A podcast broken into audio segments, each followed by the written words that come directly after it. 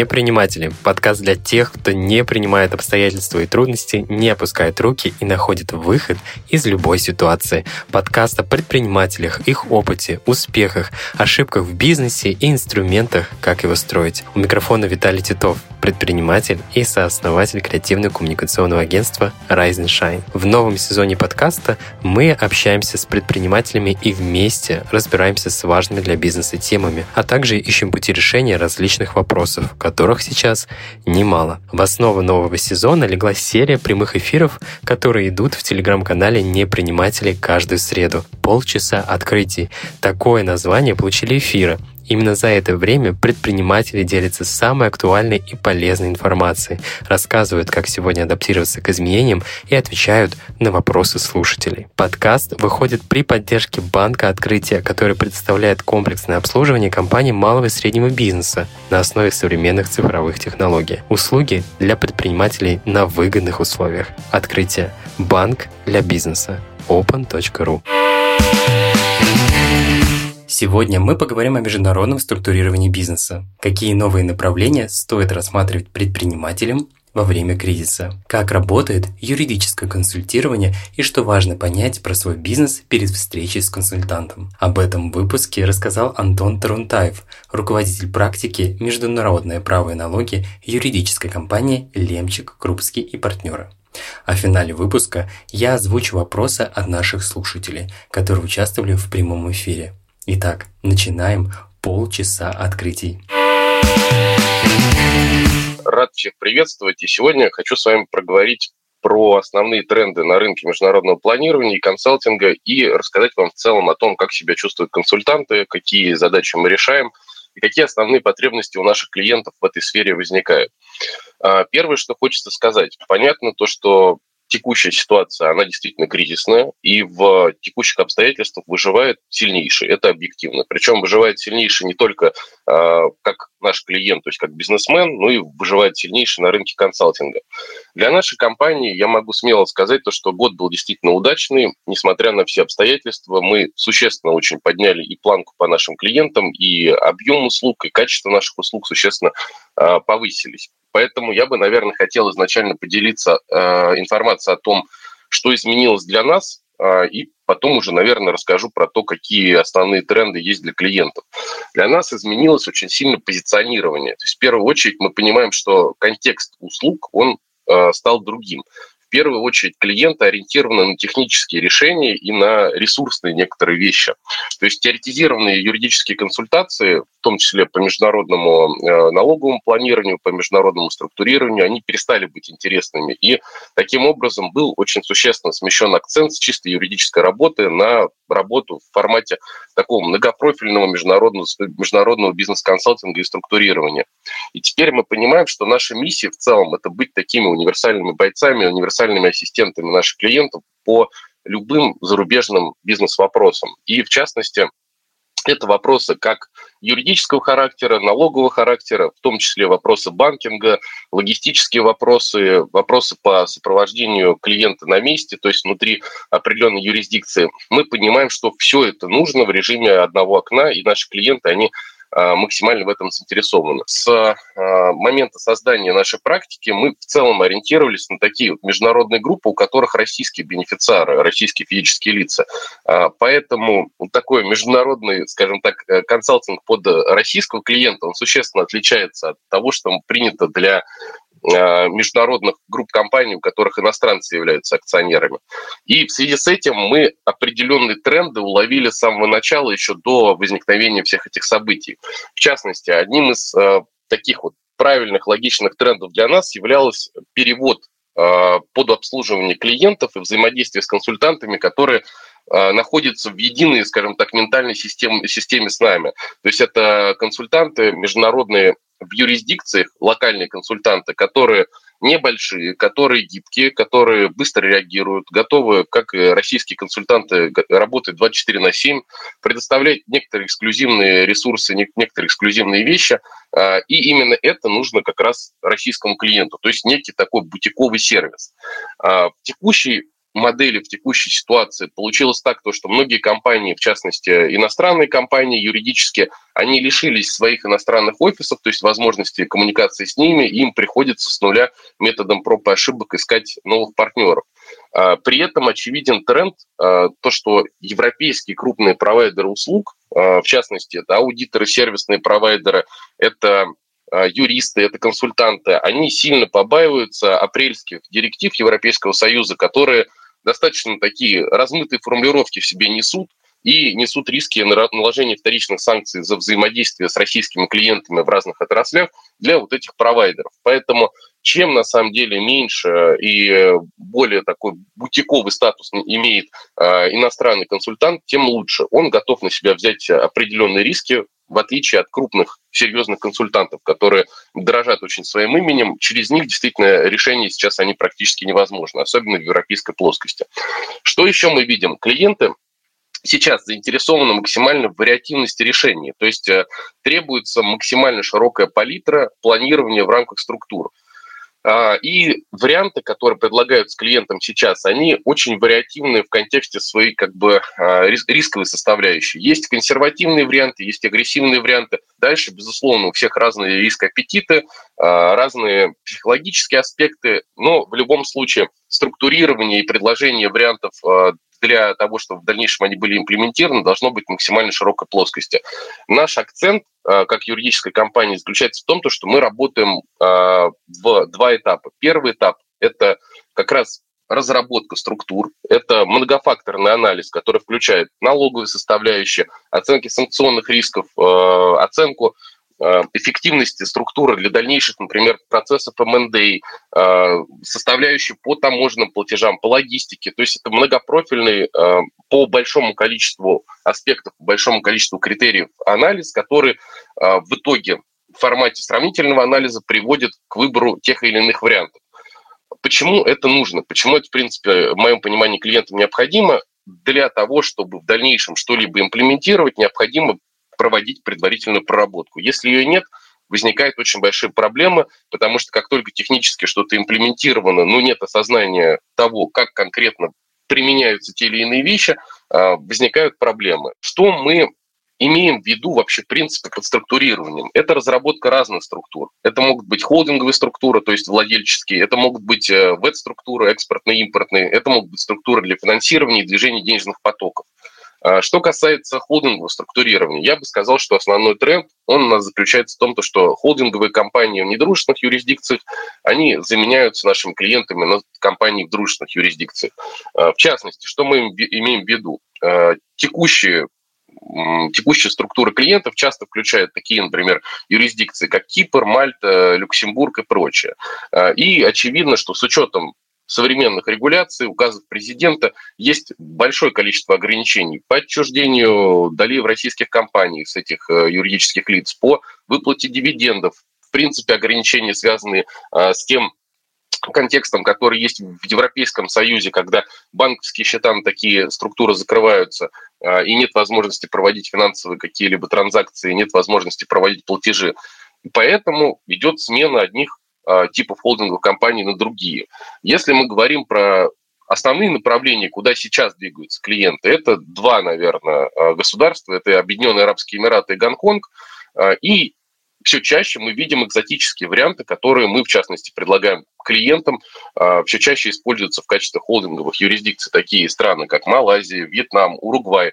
Здесь у нас большой опыт. Мы за последние несколько месяцев как раз видим такую динамику интересную, что а, чем более экзотичная юрисдикция, тем большее количество клиентов хочет в нее попасть, потому что все не хотят попасть под э, единую гребенку. Есть, безусловно, риски того, что, например, Эмираты, они э, зарекомендовали себя уже как такая юрисдикция, через которую частично обходятся европейские и американские санкции, и если вдруг будет какое-либо ужесточение существенное со стороны, например, а, Соединенных Штатов либо Европейского Союза, то есть риски. В частности, как вообще а, осуществляется сейчас реструктуризация в холдинговом периметре? Есть два способа. Первый – это создать новую компанию и перевесить российские или иностранные активы под данную структуру а, для цели изменения структуры владения.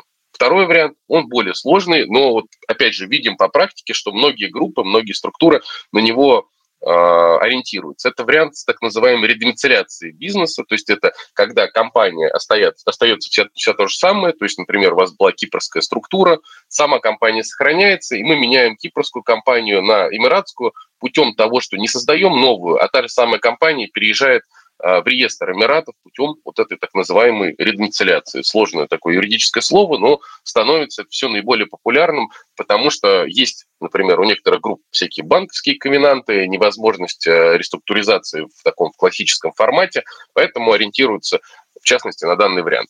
Что касается э, различных веб-структур, и в первую очередь я, наверное, сказал бы про импорт, Здесь, опять же, тренд заключается в том, то, что э, есть разные типы структур, есть санкционный импорт, есть несанкционный импорт, есть э, структуры, которые, соответственно, ориентированы на Юго-Восточную Азию. Здесь наибольшей популярностью пользуются такие страны, как Гонконг, Сингапур и разные экзотические варианты. Это Малайзия, Вьетнам и юрисдикция Лабуана. Э, и есть э, экспортные структуры в регионе Ближнего Востока, например, да, это УАЭ, Оман, а, которые тоже очень большим спросом пользуются. Сейчас, опять же, один из трендов – это то, что многие наши клиенты ориентируются на рынок Латинской Америки. За последние месяцы мы очень большой опыт сформировали по двум юрисдикциям – это Бразилия и Уругвай. А, и могу сказать единственное, что касается санкционного импорта, здесь все сложнее, здесь вообще структурирование оно такое многофакторное с учетом того, что а, задачи решаются очень специфически, все стало сложнее, но тем не менее, э, проблемы, они решаемы, даже в части санкционного импорта.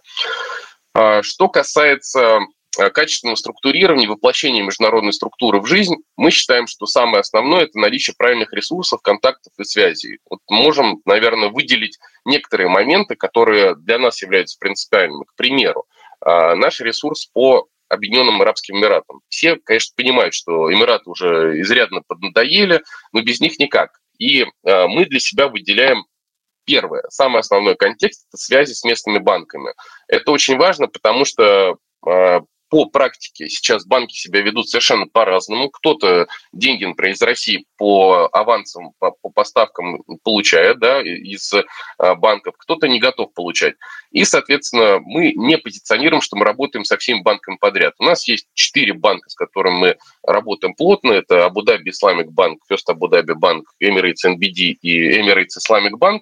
И мы э, сформировали контакт на уровне правления данных банков, что позволяет нам как ресурс проходить э, при комплайенс, получать ответы от правления банков и от э, отдела комплайенса на тему открытия или не открытия счета еще до возможности, э, ну точнее до подачи формальной заявки в банк по конкретному клиенту. То есть мы не тратим деньги и время клиента на лишние процедуры. Это очень важно. Также мы сформировали некоторые уникальные ресурсы, которые у нас есть, например, по Эмиратам и по Сербии. Это открытие на иностранные компании, не резиденты, то есть которые не находятся, например, в Эмиратах и в Сербии, а, счетов в банках, которые находятся в Эмиратах и в Сербии. Это очень хорошее решение, потому что сейчас в любом случае под любую компанию желательно, чтобы было несколько счетов. Нужны резервные счета, нужно э, понимать, что банки очень такие как бы волатильные в формате принятия тех или иных решений и прохождения процедур комплайенса. И в связи с этим есть смысл страховаться. Да? Важный также э, ресурс – это переговоры с администрацией, да, то есть э, некоторый такой околополитический ресурс. Например, если мы говорим про Эмираты, э, у нас есть возможность проведения переговоров с администрацией Фризон, если мы говорим про компании во Фризоне в Эмиратах, и экономический департамент Эмиратов, если мы говорим про внутренние, то есть mainland компании, а, насколько я хочу вам напомнить, в Эмиратах ограничена правоспособность юридических лиц. А что это означает? Что компания, она базово может заниматься только тем видом деятельности, который прописан в ее лицензии. И это очень важно в контексте импорта. А, обычно одна компания – это одна лицензия. Если нужно несколько видов деятельности, то приходится платить компании. А компания стоит дорого. То есть в среднем по обслуживанию порядка 40-50 тысяч долларов, если мы говорим на год, да, по полному объему сервиса. И э, если у нас российская компания, например, может выбрать 100 акведов и вести деятельность в любом из них, то компании в Эмиратах, они в этом плане ограничены деятельностью в рамках лицензии. Но состав лицензии, он обсуждается именно с администрацией фризоны, либо с экономическим департаментом.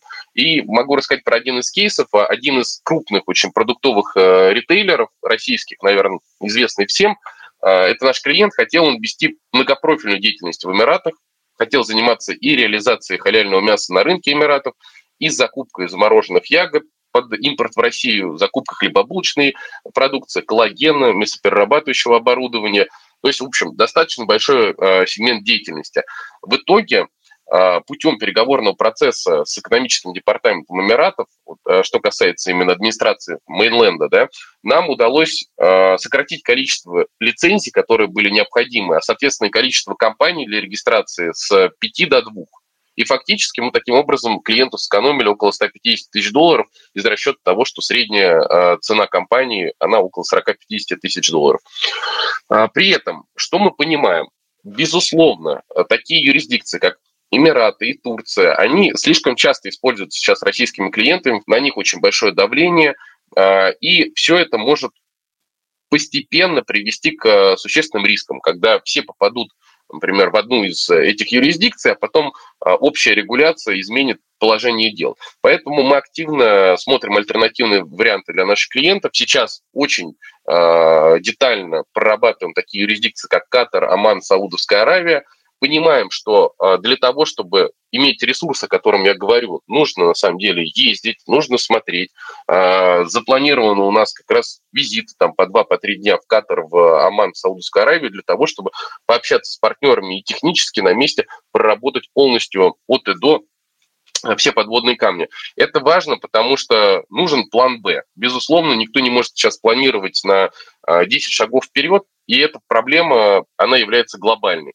Тем не менее, что я могу вообще порекомендовать? Первое. Перед тем, как что-либо имплементировать, желательно все-таки обратиться к консультанту. Причем к консультанту, который сможет комплексно посмотреть на вещи. Второе. Нужно на самом деле понимать, что сейчас э, консультант – это в некоторой степени бизнес-партнер.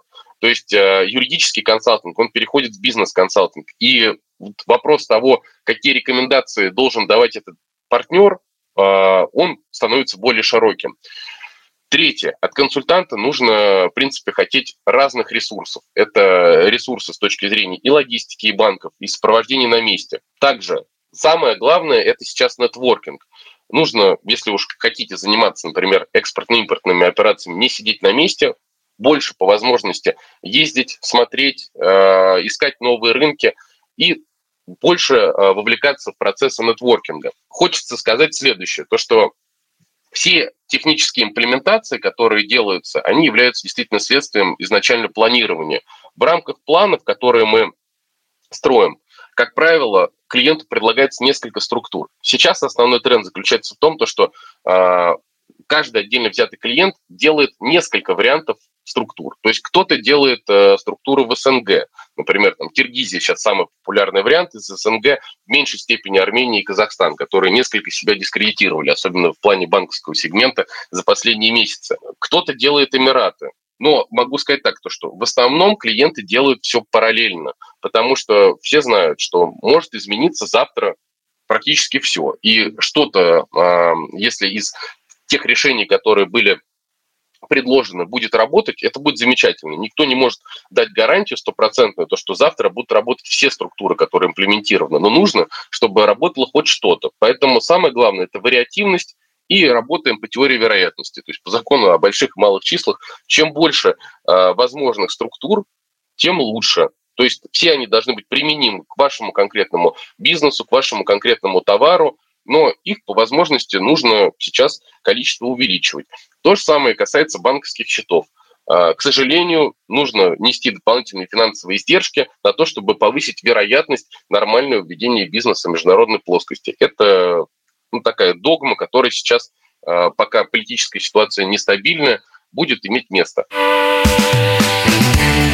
Озвучу основные выводы и рекомендации от Антона. Бизнес сегодня больше ориентирован на технические решения, чем на теоретические. Более того, клиенты готовы рассматривать самый широкий спектр инструментов и хотят видеть как консервативные, так и агрессивные варианты продумывая свои структуры. Основные рынки, которые сейчас становятся актуальны для российской компании, это Эмираты, Оман, Малайзия, Катар и даже Уругвай. Чтобы выход в новую страну был успешным, важно иметь как можно больше ресурсов на рынке. Например, наладить связь с местными банками и их отделами комплайенса.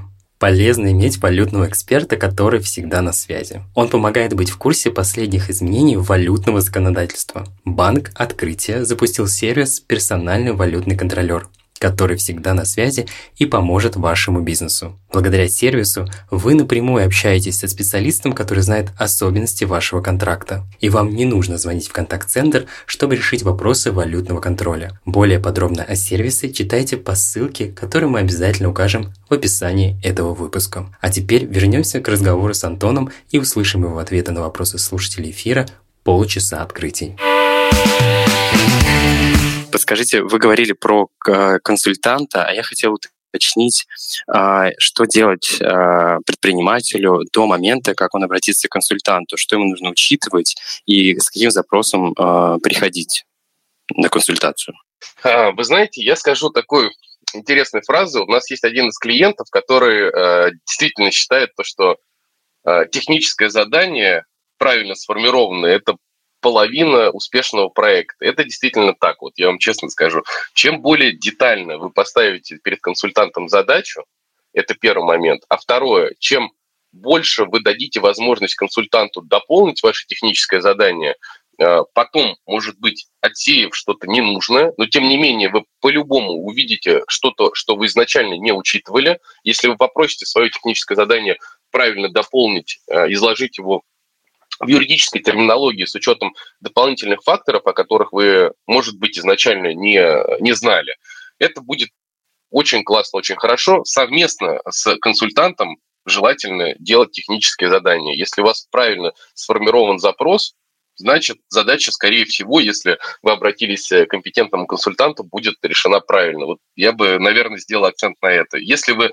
э, не хотите формировать правильно ожидания, да, то есть вы делаете все в формате там усеченном, коротком и так далее. Вы, как правило, получите именно такой вот, какой вопрос, такой ответ. А что э, клиенты должны включать запрос, по вашему мнению? То есть, например, как, с чем чаще к вам обращаются, чтобы, может быть, мы сейчас затронем более многих предпринимателей? Ну, смотрите, вот если мы говорим про типовую историю, э, клиент говорит, хочу структуру, там, например, какую-нибудь Киргизии, условно, да, для импорта. Дальше возникают множественные вопросы, которые необходимо клиенту задач, задать для того, чтобы сформировать правильное техническое задание. Это вопрос того, а, как для вас приемлемо осуществлять финансирование этой структуры? Собираетесь ли вы из нее выплачивать дивиденды себе? А, будет ли формироваться какая-либо наценка на уровне иностранной структуры, иностранной компании? Есть ли у вас понимание о том, кто будет, будет директором. Это будет местное лицо, либо это будет э, человек от вас. А собираетесь ли вы трудоустраивать э, персонал штат? Опять же, какие конкретно номенклатурные группы товаров э, будут, например, ехать через, э, через территорию Киргизии? Для вас приоритетен провоз, ну, скажем так, э, не, не через э, границу Киргизии, а через другую какую-то точку таможенного союза или нет?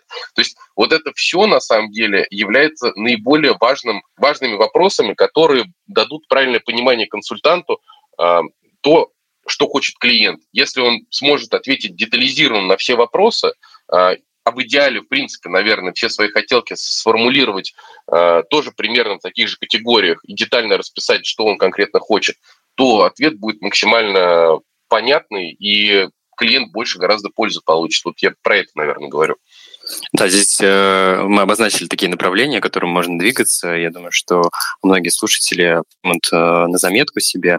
А, Антон, а какие шаги нужно сделать компании, а, э, если она хочет рассматривать для себя новые рынки международные? Я бы, наверное, рассматривал ну, четыре пункта, скажем так. Изначально, а, чтобы рассматривать какой-то рынок, вот если мы говорим, например, про экспорт или импорт, а, есть смысл провести анализ рынка, то есть анализ рынка именно под конкретные товары, проверить гипотезу, то есть провести некое маркетинговое исследование на тему того, кто в идеале мог бы быть поставщиком, где лучшие цены, э, или, например, покупателем, какой объем спроса либо объем предложения, э, и дальше, соответственно, сформировать некий бизнес-план, исходя из логистических аспектов, да, из того, как я этот товар привезу, или, например, наоборот, вывезу.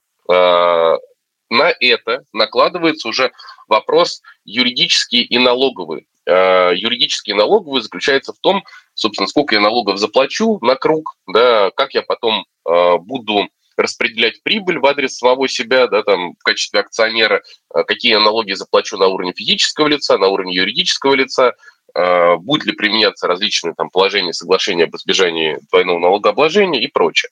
Юридический вопрос – это насколько комфортно и подконтрольно я могу владеть структурой, могу ли я ее кому-то продать, э, какие условия для этого, может ли какой-то мой бизнес-партнер туда зайти. То есть это вопрос юридический. Ну и параллельно с этим совсем решаются те моменты, которые мы до этого обсуждали. Это вопрос банковский, то есть нужно действительно выбрать правильный банк. Банк в этом контексте тоже, тоже можно сказать, что это является партнером э, э, бизнесмена, безусловно. И поэтому нужно выбрать правильную банковскую структуру, систему осуществления платежей для того, чтобы все было гладко. Спасибо большое, Антон. А, и я хотел вернуться к вопросу, точнее, к теме, о которой вы уже говорили. А, вы уже перечисляли страны, которые а, наиболее популярны сегодня.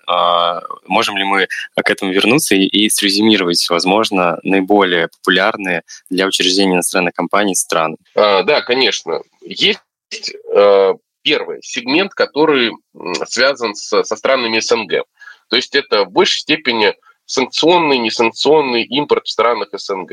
Я бы, наверное, выделил здесь приоритетно юрисдикцию Киргизии, потому что такие страны, как Армения и Казахстан, сейчас отошли на второй план, исходя из э, того, что у нас действительно есть проблемы большие с банками. То есть банки хотят э, Э, в принципе, и не только банки, но и государственные органы в этих странах, в Казахстане, в Армении, реального фактического присутствия, взаимодействия с контрагентами на территории Армении, не всегда это получается. Ясно, что некоторые структуры, они выглядят транзитно. Поэтому э, я бы, наверное, на эти юрисдикции в меньшей степени сейчас э, делал ставку. Что касается Юго-Восточной Азии, Здесь пока ничего не меняется. Это э, интересен здесь в первую очередь Гонконг, интересен Сингапур, но надо учитывать, что Сингапур э, – это страна, которая находится в списке недружественных стран, и эм, интересны такие страны, как континентальный Китай и потенциально интересные юрисдикции Малайзии э, и Лабуана. Вот я, наверное, и, и Вьетнам. Вот это из, из того, что можно сказать про Юго-Восточную Азию. Что касается импорта из Европы, здесь понятно, что европейских таких прям интересных стран нет для этих целей. Тем не менее, что можно рассматривать? Эмираты плюс страна какая-то на территории э, СНГ, например, Киргизия в связке да, с логистикой, которая, ну, собственно, оторвана э, от Эмиратов, она через территорию Кир- Киргизии может идти, может не идти, может идти параллельно через территорию Турции. То есть такая структура, которая есть э, на бумаге, она юридически там, корректная, но логистически оторванная от перемещения товара через территорию вот этих юрисдикций. И по рынку Латинской Америки интерес вызывают, безусловно, такие страны, в первую очередь, как Уругвай, в меньшей степени Бразилия, потому что Бразилия очень сложная с точки зрения косвенного налогообложения и экспортно налогообложения экспортно-импортных операций юрисдикция. Э, Уругвай, вот это на самом деле интересная юрисдикция, на которую я бы предложил клиентам посмотреть. Мы проговорили, а, что нужно сделать компании, а в какой момент э, компании стоит обращаться к международным структурам, или, может быть, ей не стоит еще э, это делать, или, может, вообще не стоит. То есть как понять, что нужно выходить на другие рынки?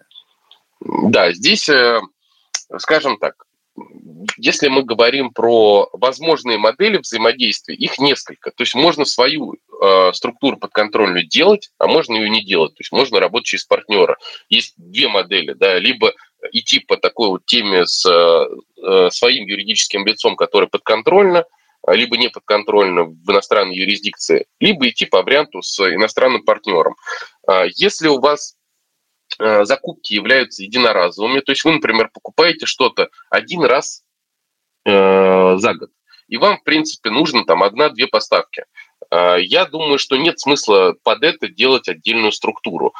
Для этого проще гораздо использовать ресурс логистов, потому что сейчас очень большое количество предложений на рынке, они во многом, на самом деле, решают такие вопросы. Предложения, когда у логистов есть свои, либо партнерские, либо подконтрольные э, иностранные структуры, через которые технически под определенный процент осуществляется, например, закупка товара. Э, все то же самое это может касаться потенциально и экспорта. Поэтому э, выходить или не выходить, здесь, наверное, два фактора. Первое – это количество транзакций за год. Если их мало, то лучше выходить через партнера, да, и самостоятельную структуру не делать. И второй, наверное, вопрос это, ну, финансовый, если мы оцениваем объем.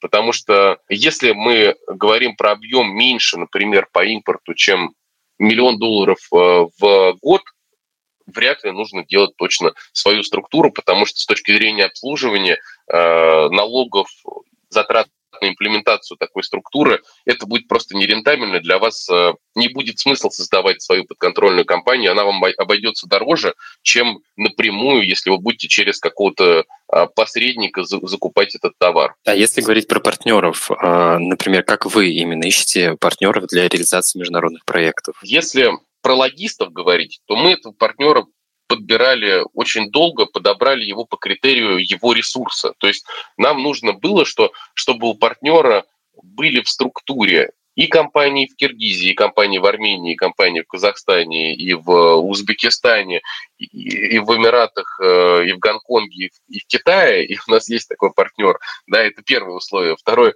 второе условие для него, для такого партнера, это чтобы он заключался с российским клиентом в России, в России да, то есть между своим российским юридическим лицом с большим объемом чистых активов и собственного капитала а, и российским клиентом, опять же, в России. То есть мы а, делали ситуацию, при которой клиент в итоге ведом не занимается. То есть весь вед, он на нашем вот этом партнере логисте.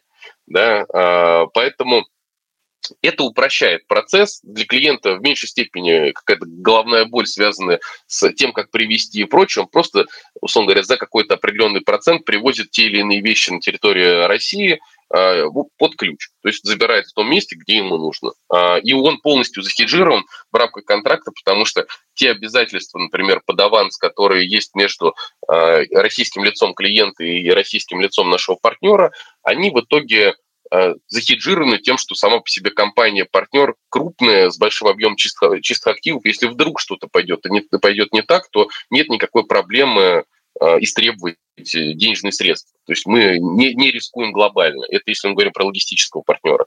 Вот. Если мы говорим про партнеров-консультантов, э, которые сейчас есть на рынке, то мы подбираем в формате, во-первых, очного диалога, очного общения. Нужно на самом деле как можно больше ну, если ездить сейчас не всегда получается, но, по крайней мере, э, больше общаться в таких сервисах, как Zoom, Skype и прочее. Нужно больше живого общения. И э, мы, как правило, выбираем следующим образом. Э, есть определенный пул контрагентов, да, пул наших потенциальных партнеров, им закидывается определенная задачка. Мы жертвуем своим бюджетом для того, чтобы они могли все выполнить одну и ту же задачу. Дальше мы выбираем, ну, как, как в формате собеседования примерно, э, лучшего из тех, кто выполнил ту или иную задачу, которая стояла для нас, для нашего клиента. Антон, мне кажется, где-то в начале еще наших прямых эфиров мы обсуждали платформу «Знать своего клиента» от Центробанка, а, которую а, нужно было, можно, было, можно проверить своего контрагента или партнера. А, а вот как быть с международными партнерами, как их проверять? То есть помимо того, что вы проводите определенные отборы собеседования. Есть ли какие-то, может быть, критерии? Вы знаете, сейчас немножко не до этого. То есть, объясню. Ситуация, она выглядит по-другому. Сейчас нас, как российских контрагентов, проверяют в первую очередь. Потому что если вы, например, возьмете любой юридический рейтинг, вот условно, могу пример привести, есть у нас такая юрисдикция, как Уругвай. У нас был э, и есть э, хороший, надежный партнер по Уругваю. Но, тем не менее, у нас в рамках тех задач, которые были сформированы за последние два месяца, была потребность сравнить цены на рынке э, по там, вот этому партнеру нашему и по партнерам другим.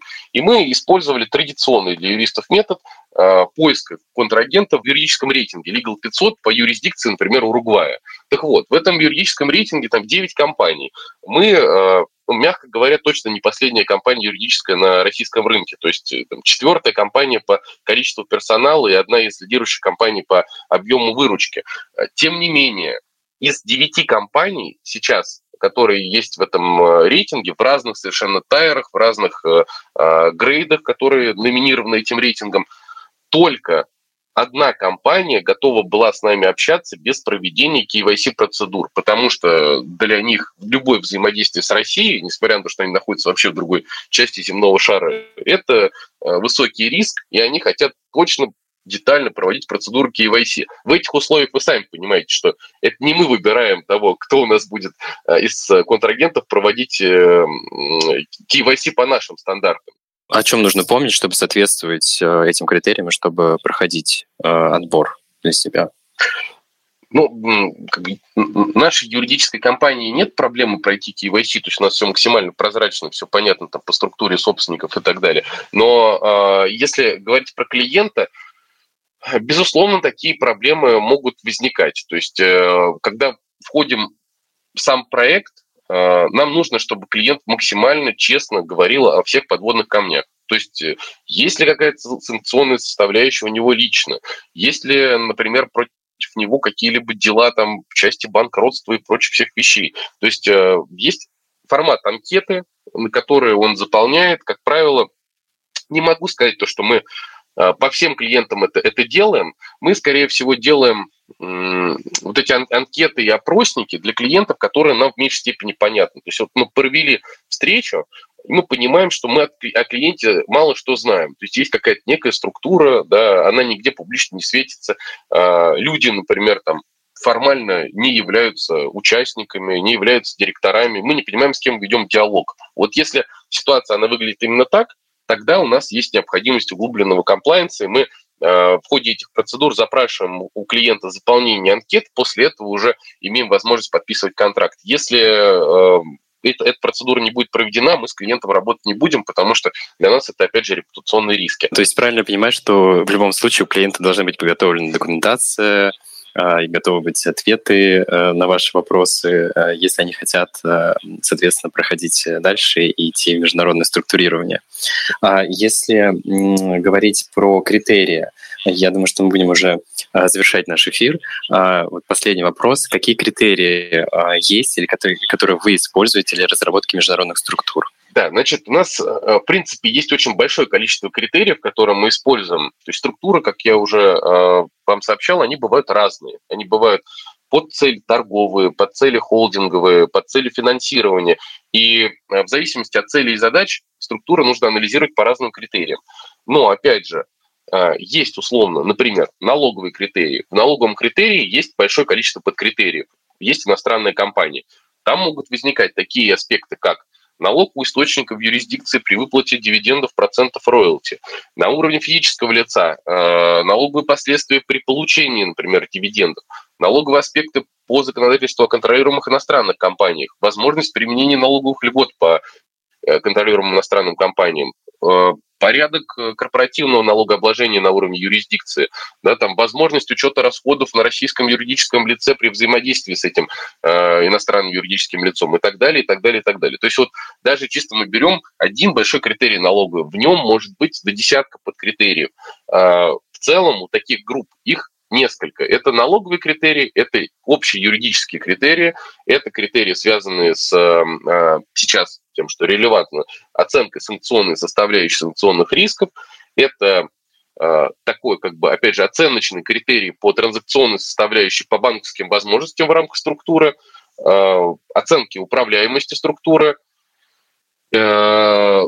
такой, опять же, абстрактный немножко критерий, но важный, связанный с тем, как контрагенты на структуру смотрят, то есть некоторый репутационный аспект, который здесь э, может иметь место.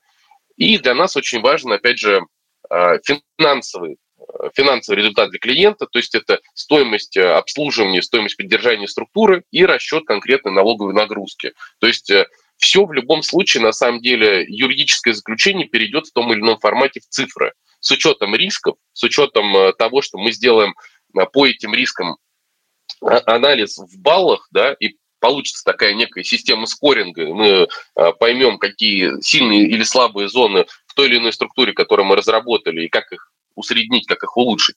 Но в первую очередь мы должны привести, привести планирование к тому, чтобы оно было в числовом выражении, было понятно, сколько, если что, тратится на налоги, сколько тратится на обслуживание структуру, э, структуры и потенциально какие риски в себе это несет с учетом их ну, не финансовой, а такой скоринговой оценки. Сегодня мы обсуждали международное структурирование бизнеса как поступиться к новым задачам и на какие рынки стоит обратить внимание. Своими рекомендациями и знаниями в теме с нами поделился Антон Тарунтаев, руководитель практики международное право и налоги юридической компании Лемчик, Крупский и партнеры. Мы очень надеемся, что эти советы будут полезны вам. Не бойтесь новых решений, которые помогают вашему делу развиваться. И оставайтесь непринимателями в душе и в бизнесе. Ставьте оценки подкасту, пишите комментарии и делитесь выпусками в соцсетях. Спасибо, что провели полчаса открытий вместе с нами. А мы двигаемся в следующий выпуск.